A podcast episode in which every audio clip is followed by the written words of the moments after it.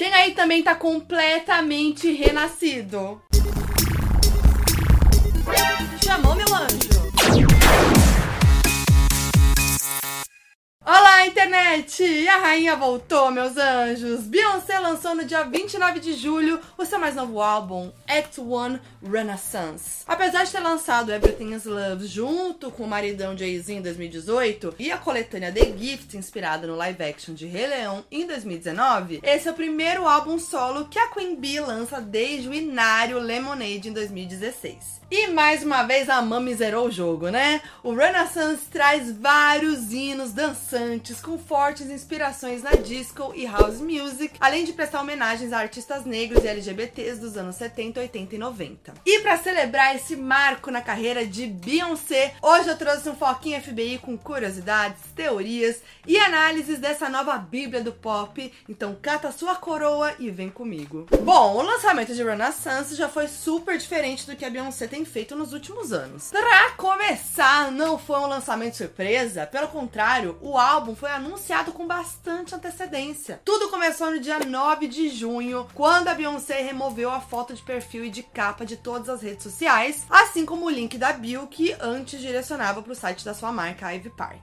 A gente já tava como, né? Beehive toda assim surtando, achando que vinha um lançamento surpresa. Mas não veio. E no dia seguinte, os fãs notaram que no site oficial da Beyoncé tinha um espaço destinado ao seu sétimo álbum, o B7, mas até então, ao clicar, dizia apenas que a página não existia. Só que no mesmo dia, a mensagem foi trocada por Nós quebramos a internet, tente novamente. Ai, debochada essa Beyoncé, né? Aí tudo ficou assim, ó quietinho por uns dias, até que no dia 15 de junho, a Queen Bee entregou mais material para FIC. A Bay Good, fundação da Beyoncé, publicou um mosaico com capas de vários álbuns de artistas negros, celebrando a criatividade desses artistas. Inclusive, até a nossa diva Elsa Soares apareceu ali. Só que os fãs notaram que a penúltima imagem da última linha, bem no cantinho, não era capa de álbum nenhum. Era só uma mão usando uma luva vermelha e apontando para o álbum que estava ao seu lado. E o álbum que estava do lado dessa imagem era o quê? Da cantora Brandy. E sabe como ele chama? B7. Aí essa hora a gente já tava como? Vocês lembram disso? Isso. Então, no dia seguinte, 16 de junho, veio o anúncio oficial junto com o nome do álbum, Act One Renaissance, e a sua data de lançamento, 29 de julho. E aí, a galera também começou a teorizar que o projeto teria mais partes, obviamente, o que a Beyoncé já confirmou. Vão ser três atos, mas a gente ainda não tem nenhuma informação quando vão ser lançadas as outras partes. Mas o que muita gente não catou na minúcia é que a Beyoncé deu um pequeno teaser, assim, um pequeno spoiler do nome do álbum um ano atrás. Em setembro de 2021, a Beyoncé deu uma rara entrevista para Harper's Bazaar, falando sobre a fase que estava vivendo naquele momento, prestes a completar 40 anos. Muito que bem. Quando perguntada sobre as suas novas músicas, a Bey disse que após os anos de pandemia e injustiça social, ela sentia que estava chegando a hora das pessoas voltarem a viajar, amar, dançar e rir de novo. Ela disse assim: Sinto um renascimento emergindo e quero ser parte disso de toda a forma possível. Trá! Bem na nossa cara. E vamos falar da capa do Renaissance? Porque ela é linda, perfeita e como tudo que a Beyoncé faz, tá cheia de referências, né? A capa do ato 1 traz a Beyoncé em cima de um cavalo todo prateado, como se fosse feito de raios. Essa estética mais elétrica, assim, tem tudo a ver com o house e o disco que a Bey tá entregando em todo o álbum. Mas a galera também acredita que a capa do álbum faz algumas referências a duas imagens muito famosas da cultura pop. Eu falei já disso no Bafos do Mês, junto com minha mana Maicon, em junho, mas eu vou trazer aqui de novo. A primeira é a chegada de Bianca Jagger em cima de um cavalo no Estúdio 54 em 77. Para quem não sabe, o Estúdio 54 foi a discoteca mais famosa e exclusiva de Nova York nos anos 70. Ela era frequentada só por pessoas muito influentes da música, do cinema, da arte, da política. Só para ter uma ideia de alguns nomes que sempre estavam ali por lá. Diana Ross, Andy Warhol, os estilistas Yves Saint Laurent e Halston, a Cher e a Donna Summer. E além dessas pessoas, quem sempre estava no estúdio 54 era o Mick Jagger, vocalista dos Rolling Stones, e a sua esposa da época, Bianca Jagger. E foi ela quem protagonizou um dos momentos mais icônicos dos anos 70. Em 2 de maio de 77, ela comemorou seu aniversário no estúdio 54 e foi fotografada chegando no local em cima de um cavalo branco. Tudo que rolava no Estúdio 54 virava notícia e com essa foto aí não foi diferente. A imagem de Bianca Jagger montada no cavalo foi parar em todos os jornais e tabloides e virou um símbolo do glamour e da extravagância dessa época. O Estúdio 54 também foi um dos responsáveis por popularizar a disco music nos anos 70. E como a Bey trouxe o disco muito forte no álbum, faz sentido também ela trazer essa referência, né? Mas tem outra referência aí que a Beyoncé pode ter usado, né? Inclusive as duas juntas ela pode ter usado, para esse conceito da capa ter uma ligação maior com a arte. Os fãs especulam que a capa também foi inspirada no quadro Lady Godiva, feita pelo pintor John Collier em 89. O quadro traz uma mulher nua em cima de um cavalo numa pose parecida com a da própria Beyoncé na capa de Renaissance. Inclusive, a história da Lady Godiva é bem interessante. Tem uma lenda sobre a Lady Godiva que ela ficou chocada ao descobrir o valor dos impostos que o seu marido cobrava do seu povo e decidiu fazer algo para ajudar os súditos do seu vilarejo. Aí a Lady Godiva fez um trato com o Lorde. Se ela andasse a cavalo nua por todo o centro da cidade, ele diminuiria os impostos. E foi isso mesmo que aconteceu. Revolucionária. Mas claro que essa é uma lenda, né? Apesar de existirem registros de que a Lady Godiva realmente existiu, não se sabe se a história é real ou não. Mas essa lenda toda traz um tom bem militante que a Beyoncé explorou aí nos seus trabalhos anteriores, né? E apesar do Renaissance não trazer esse lado social tão forte nas letras, a história tem tudo a ver com a letra de Break My Soul. Bom, além dessas duas referências, o cavalo da capa do Renaissance também pode ser uma homenagem às suas origens. Bey nasceu em Houston, no Texas, estado americano, que tem uma cultura bem forte de country. E a Beehive não deu um apelido pro cavalo do Renaissance, não, né? No Twitter, muitos fãs da Queen Bee apelidaram o cavalo brilhante da capa de Renaissance de René. E a explicação é muito simples, tá? Ney, em inglês, significa relinchar, ou seja, o som que os cavalos fazem, né? E o Ray, que vem na frente, é o derivado de Renaissance. Então, Renaissance, Renee. É isso, né? Inclusive, quem ficou curioso com o cavalo da capa do Renaissance, hein? Porque olha só, ele foi feito pelo designer de set Nicolas Desjardins, que já trabalhou com Ariana Grande, Miley Cyrus e Olivia Rodrigo. No Instagram, ele postou alguns vídeos de making off do cavalo, que é cenográfico, né? E explicou que para criar aquele efeito prateado, usou reflexos de globos de espelhos, além de, claro, um trabalho de edição de imagem. Mas eu adorei saber a história dos globos aí que refletiram no cavalo. E junto com o lançamento do álbum, Beyoncé publicou um texto em seu site oficial explicando um pouco do conceito do álbum e também prestando homenagens às pessoas que inspiraram as músicas. E aí a Bey postou uma foto super fofa na cama com seus filhos, Blue, Rumi e Sir, e dedicou o álbum às crianças, ao Jay-Z, à sua equipe da Parkwood, ao seu pai, Matthew Knowles, e aos fãs. Só que além disso, ela também dedicou o álbum a uma pessoa que foi muito especial durante boa parte da sua vida, o seu tio Johnny. A Bey disse que o seu tio Johnny, que era gay, foi a sua madrinha e a primeira pessoa a apresentar para ela várias referências musicais e culturais que inspiraram Renaissance. E essa não é a primeira vez que a Bey lembra do tio. Em 2019, a Beyoncé e o Jay-Z ganharam o Vanguard Award na premiação GLAAD, voltada à comunidade LGBTQIA+, e a Beyoncé dedicou o prêmio ao seu tio. Bey disse que o Johnny foi o homem gay mais fabuloso que ela já conheceu, que ele era forte e orgulhoso da sua sexualidade numa época em que pessoas LGBTs eram ainda menos aceitas do que são hoje em dia. A Bey também disse que ela e a sua irmã, Solange, foram criadas por Johnny e que acompanhar sua batalha contra o HIV foi uma das experiências mais dolorosas que ela já viveu. O Johnny, infelizmente, faleceu em decorrência da AIDS. Já a Tina Knowles, mãe de Beyoncé, postou um textão no Instagram contando que, na verdade, Johnny era o seu sobrinho, mas os dois cresceram juntos. E ela disse também que o Johnny gostava muito de moda e foi ele quem criou o vestido que Beyoncé usou na formatura do colégio e alguns looks que ela usava lá no começo das Destiny's Child. E tem referência a isso no Renaissance, meus anjos. Em Heated, mais pro final da música, a Bey canta: Tio Johnny fez meu vestido, aquele spandex barato, tá uma bagunça. Uncle Johnny e o spandex é um tecido sintético, então aqui provavelmente ela tá cantando sobre aquela época, né? Como o tio Johnny fazia suas roupas, que eram bem mais simples do que os looks de grife que ela usa hoje em dia. E no Renaissance, além de mergulhar nos ritmos aí dançantes dos anos 70, 80 e 90, Beyoncé ainda presta várias homenagens à cultura underground da comunidade negra e LGBTQIA+, dessa época, que são os ballrooms. A cultura ballroom nasceu em torno dos anos 70 nos Estados Unidos. Nessa época, o preconceito contra pessoas LGBTQIA+, era enorme, e muitas eram expulsas de casa, não conseguiam trabalho por causa da sua sexualidade ou identidade de gênero, e por isso viviam à margem da sociedade. E nesse contexto surgiram as houses, uma espécie de família adotiva formada por pessoas LGBTs e que se acolhiam ali por estarem nessa situação de vulnerabilidade. E além desse acolhimento, as casas eram responsáveis por dar grandes festas, os balls. E nessas festas rolava muita montação, dança e competições entre as drag queens. Um dos grandes nomes dessa época foi a drag queen Crystal LaBeija. Ela era uma mulher trans e negra que, cansada do racismo nos balls, criou a House of LaBeija. Lá ela fazia ballrooms para as pessoas negras, queers e trans como uma forma de resistir não só à LGBTfobia, mas também ao racismo da época. Depois da House of LaBeija, surgiram várias outras casas criadas por pessoas negras. Inclusive, a cultura ballroom é muito rica e está presente até hoje na nossa sociedade, né? RuPaul's Drag Race, a série Pose, por exemplo. No Renaissance, a Beyoncé traz várias referências aos balls. Em Heated, por exemplo, ela canta 10, 10, 10 em todos os quesitos.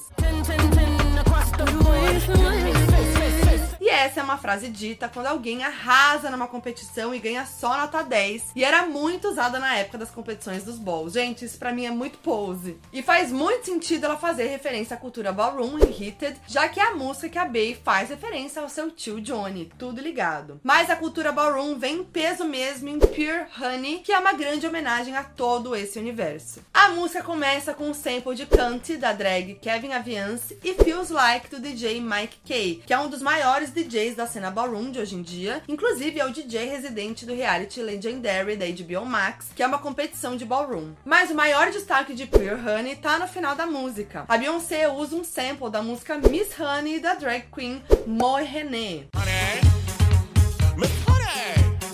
A música é de 92 e é considerado um grande hino das baladas LGBTQIA+, dos anos 90, e além de elementos da house music, também é considerado uma música de ballroom. Moa René também era conhecida por entregar performances incríveis e ser um grande ícone dessa época. Ela faleceu em 97, então o uso da sua música em Pure Honey foi uma grande homenagem feita por Beyoncé. Miss Honey? Miss Honey? Honey? Um dos samples mais comentados do Renaissance é, sem dúvida, o de Break My Soul, primeiro single do álbum. Break My Soul usa um sample da música Explode, da rapper Big Freedia, lançada em 2014. A Big Freedia é acreditada como uma das artistas que popularizaram a bounce music, um gênero do hip hop muito forte no estado de New Orleans, nos Estados Unidos, e que surgiu em meados dos anos 90. E apesar de ser só um sample, seja, só precisar da autorização do dono da faixa para ser usada, a Big Freedia contou ao Page Six que foi convidada pela equipe da Beyoncé para ir até o estúdio dela em Los Angeles ouvir a versão final da música. Ela ainda contou que quando tava para sair do estúdio, um dos funcionários da Beyoncé chamou ela e disse: Você quer falar com a rainha? Ela tá aqui. Não, não, não, não quero. Beijinhos. Imagina, né? Aí as duas se encontraram, conversaram. Mas óbvio que Big Freedia só contou que a Beyoncé foi super gentil com ela, mas não deu detalhes do papo. Gente, queria ser uma mosquinha pra essa fofoca do estúdio. Aí as duas têm uma relação que não é de hoje, não, tá? Big Freedia é uma das vozes que falam durante o clipe de Formation. E ela tem uma das falas mais icônicas. I came to slay, bitch. E em entrevista pro The Father, Freedia contou que ela e Beyoncé se conheceram no aniversário da mãe de Bey, a Tina Knowles, e continuaram mantendo contato desde então. Ai, gente, do terceirão pra vida. Ó, oh, mas não foi todo mundo que ficou feliz aí por ter suas músicas usadas no Renaissance, não, tá? Em Energy, inclusive, uma das minhas favoritas, Beyoncé faz uma interpolação de Milkshake, hit da rapper Kellys de 2003. Milkshake brings all the boys to the yard and they're like só que a Kellys não foi avisada sobre o uso da música, segundo ela, e ficou bem brava. Tudo começou quando saiu na internet uma lista com os artistas que tinham sido sampleados no Renaissance. Em Energy tinha o nome da Kellys. E aí, uma fanpage da Kellys postou a lista no Instagram e um fã comentou que aquela era a collab que o mundo precisava. E aí a Kellys simplesmente respondeu: Não é uma collab, não, é roubo. E em seguida ela fez outro comentário no post dizendo que estava chocada com a ignorância e desrespeito das três partes envolvidas. Kellys também disse que descobriu sobre o sample da mesma forma que todo o resto do mundo, que nem tudo é o que parece, que algumas pessoas na indústria da música não têm alma e nem integridade. Tenso. Então vamos lá. Quando Kelly menciona as três partes envolvidas, ela tá falando sobre Beyoncé e o duo The Neptunes, formado por Pharrell Williams e Chad Hugo. Pharrell e Chad são creditados como compositores de Milkshake e por isso receberam créditos em Energy, ao contrário de Kelly, que não possui créditos de autoria da música. Essa é uma grande treta que a própria Kelly já falou várias vezes. Em entrevista para o The Guardian em 2020, a Kelly disse, por exemplo, que quando começou a trabalhar com Pharrell e Chad, o acordo era que eles iriam dividir os direitos dos álbuns igualmente. Mas, segundo Kelly, ela foi enganada ao assinar o contrato e acabou sem nenhum direito sobre as suas músicas, e, consequentemente, sem ganhar nada por várias composições. E o duo The Neptunes nunca falou sobre o assunto. Bom, depois da repercussão desses comentários, a Kelly postou um vídeo no Instagram explicando melhor toda essa história. Ela começou dizendo que ficou irritada com a Beyoncé por ela não ter ligado nem para avisar que usaria milkshake em seu álbum, mesmo as duas já se conhecendo. A Kelly disse que, como duas artistas negras, elas deveriam se apoiar e, apesar dela não ser a dona da música, foi muito insensível da parte de Beyoncé não ter nem avisado ela sobre o uso. There's no working together if you are not even checking to see if everything's cool. Segundo Kelly, isso iria contra tudo que Beyoncé canta nas suas músicas, né, sobre empoderamento feminino e sororidade entre mulheres negras. Mas, de acordo com Kelly, o problema de verdade foi o fato de Pharrell e Chad terem cedido os direitos para Beyoncé. Segundo Kelly, essa era uma forma dos dois atingirem ela diretamente, que já teria acontecido muitas outras vezes, segundo a própria. A Bey, claro, não se manifestou sobre o assunto, até porque ela raramente fala sobre polêmicas, né? Mas nos créditos de Energy no seu site, ela já citava que a música possuía uma interpolação de milkshake, escrita por Pharrell Williams e Chad Hugo e interpretada por Kellys. E lembrando, tá? Só para esclarecer, sample é quando o artista usa um trecho da música original na sua música, ou seja, cata um trecho da música e dá um novo significado dentro da música. Já interpolação é quando o artista produz a melodia, mas não pega o trecho exato da música original e bota lá. O artista pode reproduzir a melodia cantando, usando outros instrumentos e tudo mais. Mas, enfim, a treta torando e a Beyoncé quietinha. E aí que rolou? Ela simplesmente tirou a interpolação da música, ó abafa. Em 2 de julho, os fãs notaram que a Beyoncé substituiu a versão de Energy das plataformas por uma versão que não tem os elementos de milkshake. Bafo.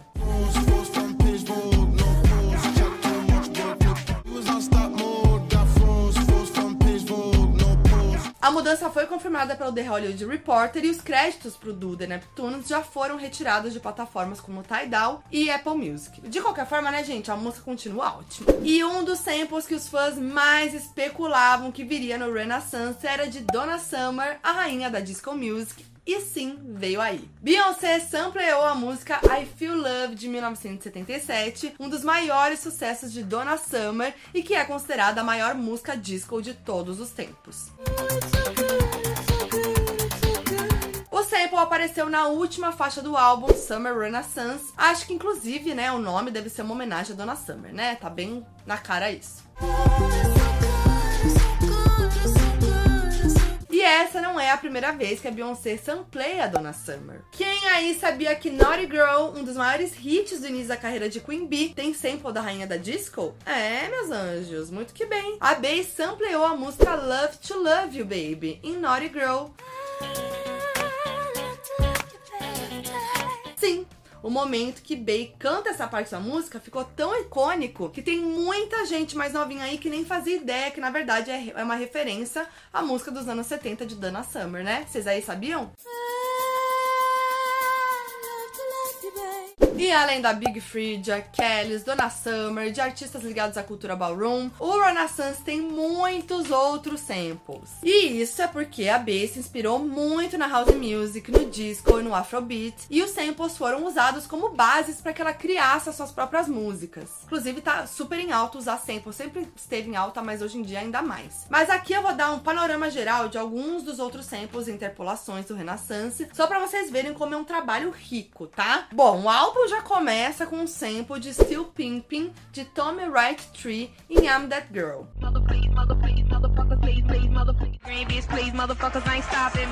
A música de 94 tem elementos de hip hop misturados com house music. Já em Cozy, o destaque é o uso de trechos de um vídeo da humorista e apresentadora trans T.S. Madison, Bitch I'm Black.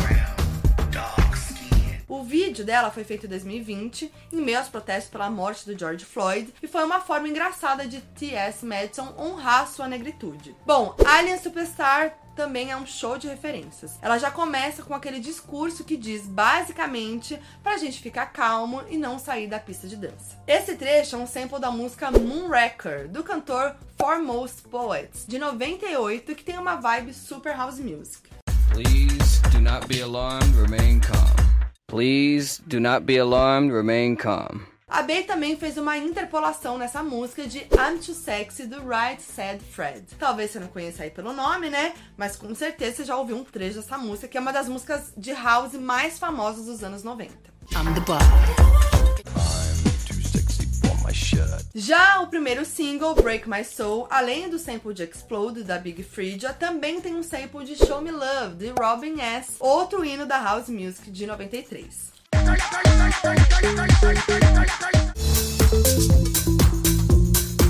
Já Church Girl, como o próprio nome já diz, tinha que ter um sample de uma música gospel, né? A escolhida foi Center of Ty Will de The Clark Sisters, usada no começo da música.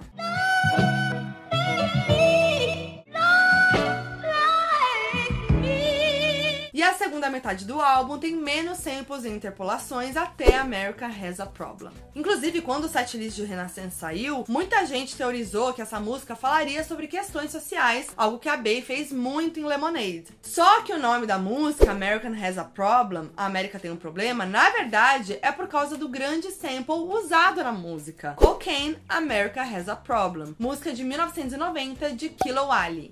America, America has a problem. America, America has a problem. E bom, esses são só alguns dos samples do Renaissance, porque o álbum tem mesmo muitas referências. Então, não vou trazer todas aqui porque nem dá. Mas elas servem para mostrar o quanto esse trabalho foi diverso e bem feito, e como o uso de samples é algo totalmente válido e uma forma diferente de criar também, né? Claro que se for de uma forma inteligente e única, assim como Mama Bay faz muito bem, né? E como a gente viu, nessa era, a Beyoncé tem se inspirado em vários artistas dos anos 80, e um dos cantores que mais serviram de inspiração para o álbum foi, sem dúvidas, o Prince. A Bey já falou durante toda a sua carreira que Prince sempre foi um dos seus maiores ídolos e analisando a carreira dos dois ali em paralelo, dá pra ver muito essa inspiração. O Prince foi um cantor revolucionário que misturou a música pop com vários outros gêneros e sempre trouxe esse lado mais conceitual para os seus trabalhos, o que fazia com que, assim como a própria Beyoncé, ele também tivesse essa aura mística, né? Os dois até performaram juntos no Grammy de 2004. Bom, aqui no Renaissance, as referências começam no photoshoot do álbum, no ensaio de fotos. Em uma das fotos, a Bey aparece sentada num sofá e ao lado ali dá pra ver que tem um objeto que é uma mistura de microfone e arma. Esse microfone ficou famoso por ser usado pelo Prince no clipe de Sexy Motherfucker de 92. Mas não foi só isso. Em Alien Superstar, a Bey canta: Sou muito elegante pra esse mundo, pra sempre serei aquela garota. Te alimento com diamantes e pérolas. Essa parte dos diamantes e pérolas pode ser uma referência à música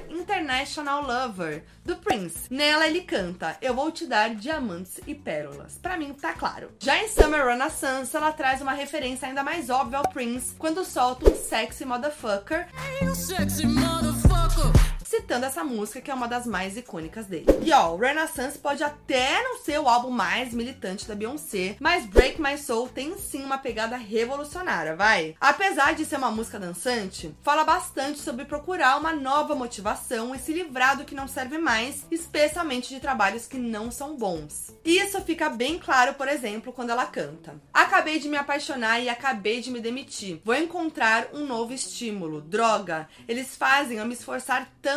Trabalho às nove e saio às cinco. Eles me estressam e é por isso que não durmo à noite. Quem se identificou com isso daí, né? E é isso, né? Se Beyoncé mandou, tem muita gente que obedece. Desde o lançamento de Break My Soul, não só rolaram vários memes nas redes sociais, com muita gente se identificando, como algumas pessoas realmente tomaram coragem para largar os seus empregos. Só estavam precisando de um empurrãozinho da Beyoncé. E isso não é algo que aconteceu por acaso. A Queen Bee trouxe um assunto que tá muito em alta, principalmente nos Estados Unidos. Por lá tá rolando um fenômeno chamado a grande demissão, que basicamente após a pandemia, muitas pessoas perceberam que a vida é muito curta para continuar num trabalho abusivo e que paga mal. É o que eu digo, né? Minha frase, a vida é uma só, vamos curtir. E isso fez com que as taxas de demissões por parte dos funcionários subissem muito. Então assim, é claro que a Beyoncé não tá fazendo as pessoas se demitirem assim, né? Mas como sempre, ela tá caminhando junto com o público nessa discussão sobre trabalhar com o que se gosta e não ceder a um trabalho ruim. Olá, como é que a Renaissance não fala sobre temas sociais? Fala sutilmente, assim, todo o trabalho da Beyoncé, né?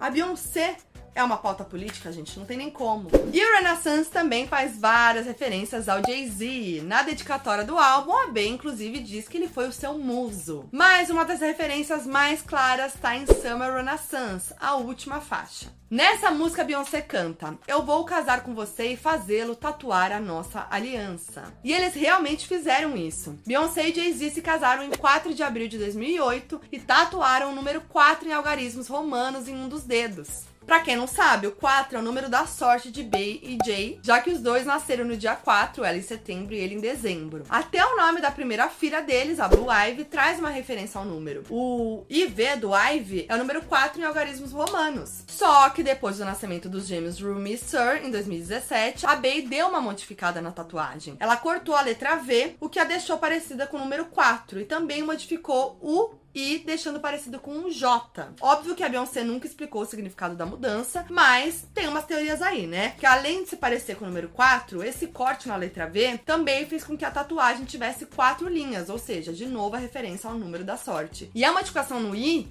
que ficou parecido com um J, pode ser uma homenagem ao Jay-Z. Gente, Será que vem outro baby aí para formar quatro filhos? Fiquei nessa fanfic aqui agora. Inclusive, na época que rolou essa alteração da tatuagem, rolaram rumores de que os dois não estavam bem no casamento. Assim, vira e mexe rolam esses boatos, principalmente depois de toda aquela polêmica da traição que teria rolado em torno de 2014 e que eu contei com detalhes na linha do tempo da Beyoncé aqui no canal. E a Bey também fala sobre esses rumores sobre o relacionamento deles em Renaissance. Em Plastic Off the Sofa, a Bey canta: Nós não precisamos da aprovação do mundo. Eles são muito duros comigo, eles são muito duros com você. Ou seja, querendo dizer que o público adora julgar e criar boatos sobre os dois, mas ninguém tá ali vivendo um relacionamento. É aquela coisa, né? Estão cuidando demais da nossa vida.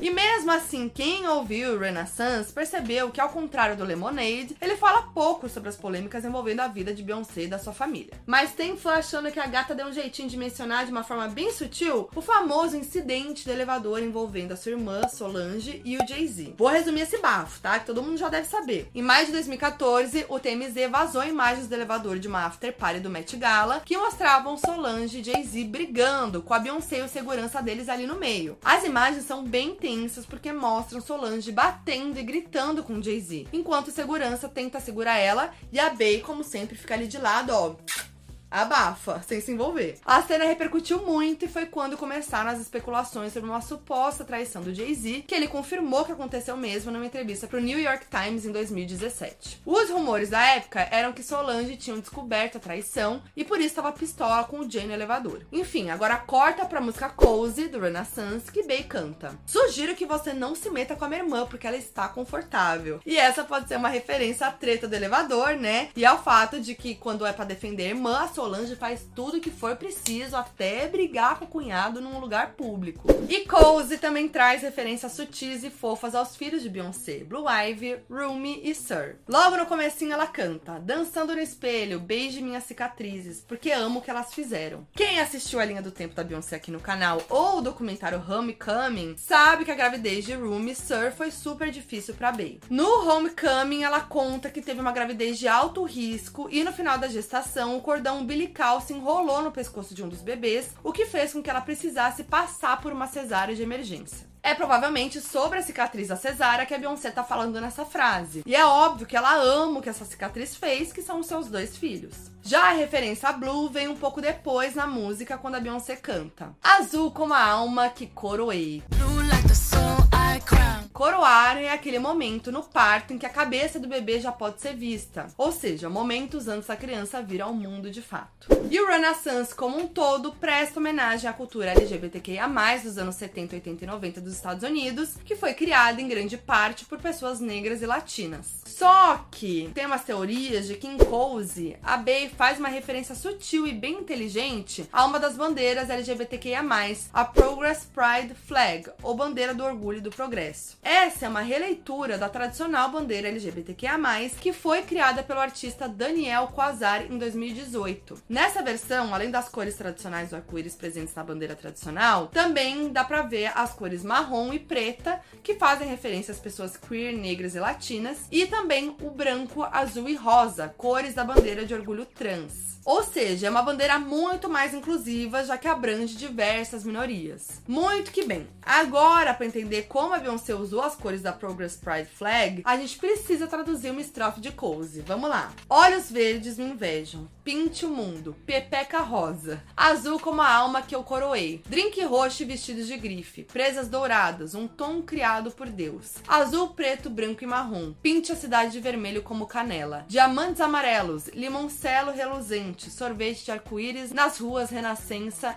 Iate em Capri. A única cor que não é mencionada tão claramente é o laranja, e pode ser que ele seja representado pelo dourado, né? O gold, na frase presas douradas, um tom criado por Deus. E provavelmente a Bey só usou o gold na letra para fazer mais sentido mesmo. Inclusive, quando Bey fala sobre os diamantes amarelos nessa estrofe, ela pode estar tá se referindo ao famoso diamante Tiffany. Para quem não lembra, em 2021, Bey e Jay-Z foram os astros da campanha Love, da Tiffany. Nas fotos do ensaio, a Beyoncé aparece usando o famoso diamante Tiffany, um colar com uma pedra de diamante amarelo, raríssimo, avaliado em 30 milhões de dólares. E Bey foi a quarta mulher e a primeira mulher negra da história a usar esse colar histórico. E tem mais, em I'm That Girl, a Beyoncé canta: Estou pechinchando pelo quarteirão, derrubando Basquiat na parede. Basquiat é um pintor americano e em várias fotos da campanha da Tiffany, o quadro Equals Pie de Basquiat aparece ao fundo. Esse foi um quadro pintado por Basquiat em 82 e que permaneceu desde então em acervos particulares, raramente sendo vistos pelo público.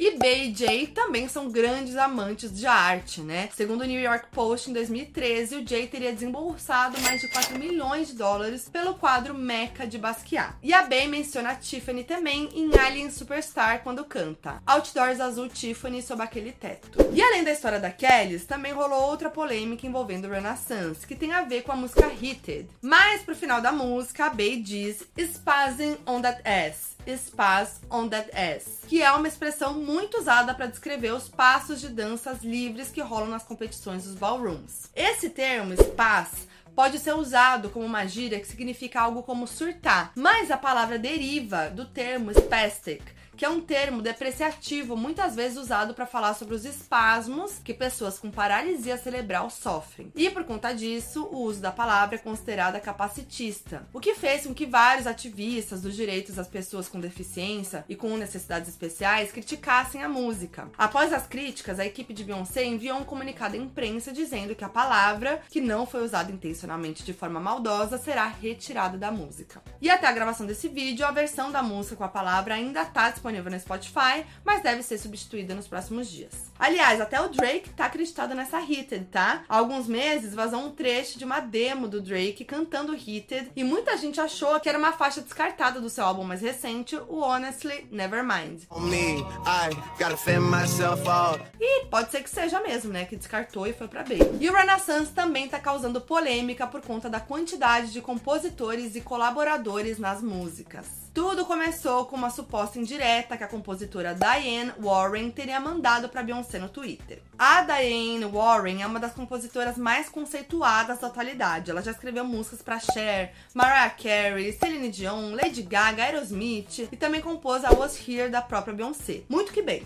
No dia 1 de agosto, a Diane escreveu no Twitter: Como uma música pode ter 24 compositores, isso não é um shade, só estou curiosa. Só que muitos entenderam o comentário como uma indireta pra B, que já foi criticada no passado por ter uma lista enorme de compositores nas suas músicas. E também porque algumas faixas do Renaissance realmente têm um número muito grande de compositores. E a Beehive, né, não gostou nem um pouco da indireta da Diane e rolaram várias críticas nas redes sociais para ela. Inclusive, a explicação para essa quantidade enorme de compositores é bem simples, tá? Em cada música, a B acredita não só quem escreveu a letra, mas quem compôs a melodia, fez a produção e também os compositores das músicas que foram sampleadas ou interpoladas. E como o Renaissance é um álbum cheio de referências e samples, é normal que o número de compositores seja mesmo maior, né? E o produtor The Dream, que trabalhou em várias faixas do álbum, também rebateu a Diane. Ele escreveu no Twitter que músicas feitas por pessoas negras costumam ter tantos compositores justamente porque, historicamente, artistas negros não podiam pagar por equipamentos e produções de alta qualidade. Segundo The Dream, foi daí que os artistas negros, principalmente de gêneros como hip hop, começaram a fazer uso muito forte dos samples, como uma forma de melhorar a própria música com elementos de outras músicas músicas. E aí, com o tempo, isso se tornou uma forma de arte, uma característica muito forte da cultura negra e do hip hop. Aí a Diane pediu desculpas ao The Dream, disse que o comentário não foi feito como um ataque e que ela não sabia de todo esse contexto histórico e social por trás dos samples. Ela também postou um outro tweet dizendo que não teve a intenção de desrespeitar a Beyoncé, com quem ela já trabalhou no passado, e pediu desculpas pela confusão. Mas o que os fãs não param de se perguntar é: E os clipes, Mama? Nos seus dois últimos álbuns solo, Beyoncé e Lemonade, ela entregou clipes para todas as músicas, popularizando o conceito de álbum visual. Mas dessa vez não foi assim. Quando o álbum foi lançado, ela publicou apenas um teaser de 18 segundos com um trechinho da música Pure Honey. E foi isso. Não teve clipe de Break My Soul e nem de nenhuma outra música até agora. Só que, como a gente tá falando de Beyoncé, tem um motivo muito importante por trás disso, né, amores? Numa carta enviada à imprensa, a Parkwood Entertainment, empresa da Beyoncé, explicou que Bey decidiu lançar um álbum sem clipes dessa vez, dando aos fãs a oportunidade de ter uma jornada auditiva sem limites. A Parkwood também disse que essa seria uma chance dos fãs aproveitarem a música por si só e poderem se expressar da forma que bem quisessem. E essa ideia de jornada que a Parkwood menciona no comunicado tem tudo a ver com as aclamadas transições ali do álbum, né? Quase imperceptíveis entre as músicas. Porque elas ajudam a criar todo esse conceito de que o Renaissance é uma grande festa, né? Porque assim, todas as músicas são incríveis, mas ao ouvir de uma vez só, na ordem certa, fazem ainda mais sentido, gente. Eu fiquei louca com as transições transições. Porque parece que é uma grande música. Parece um Lud Session. Que você vai uma atrás da outra. E as transições são geniais. Elas são muito boas. Quando você começa a reparar nas transições, você fala assim, cara, que genial. Que é perfeito. Você não sente, sério é o auge. E eu já falei aqui em outros vídeos que um álbum, ele tem uma ordem das faixas por um motivo. Então a gente tem que ouvir o álbum na ordem das faixas, gente. Pelo menos a primeira vez que você vai ouvir o álbum, ouve na ordem, porque o artista pensou no faixa a faixa. O artista fez aquilo tudo faz um sentido. Ele parou para pensar na ordem das faixas. Então assim, ouçam na ordem, gente. E bom, a carta também finaliza dizendo que sim, a era Renaissance terá clipes e materiais visuais, mas só no futuro. Então, por enquanto, só nos resta esperar. Mas parece que o clipe de Break My Soul vai ser lançado mesmo em algum momento, eu acho que a qualquer momento. Porque no meio de julho começaram a circular no Twitter vídeos da rapper Big Freedia gravando um vídeo, um clipe, em New Orleans, nos Estados Unidos. E a música era justamente Break My Soul, né? Dá pra gente ouvir é, tanto o sample de Explode da Big Freedia quanto o trecho cantado pela Bey. E lembrando que tem mais álbum vindo aí, né, amores? Quais são as apostas de vocês pros atos 2 e 3? Me conta aí, gente. Me conta também qual que é a sua música preferida de Renaissance, o ato 1. Se você conseguir, né? Porque é difícil. A minha preferida é Cuff It. Por enquanto, a minha preferida é Cuff It. Pra mim, ela é a maioral. Tô apaixonada por essa música. Mas eu amo, assim, eu amo a tríade ali. Cuff It, Energy, Break My Soul. Eu amo essas três músicas. Eu amo essas três músicas juntas, gente. As transições entre elas são assim, ó. Perfeição. Mas é isso, eu não sei o que tá vindo por aí, mas vindo de Beyoncé, meus anjos, a gente já pode esperar que serão trabalhos incríveis e que tem tudo para revolucionar a indústria do pop, porque se não for assim, a gata nem sai de casa, né? Beijinhos. E eu estarei aqui, ó, de olho em tudo que Beyoncé faz pra trazer as info quentinha pra vocês.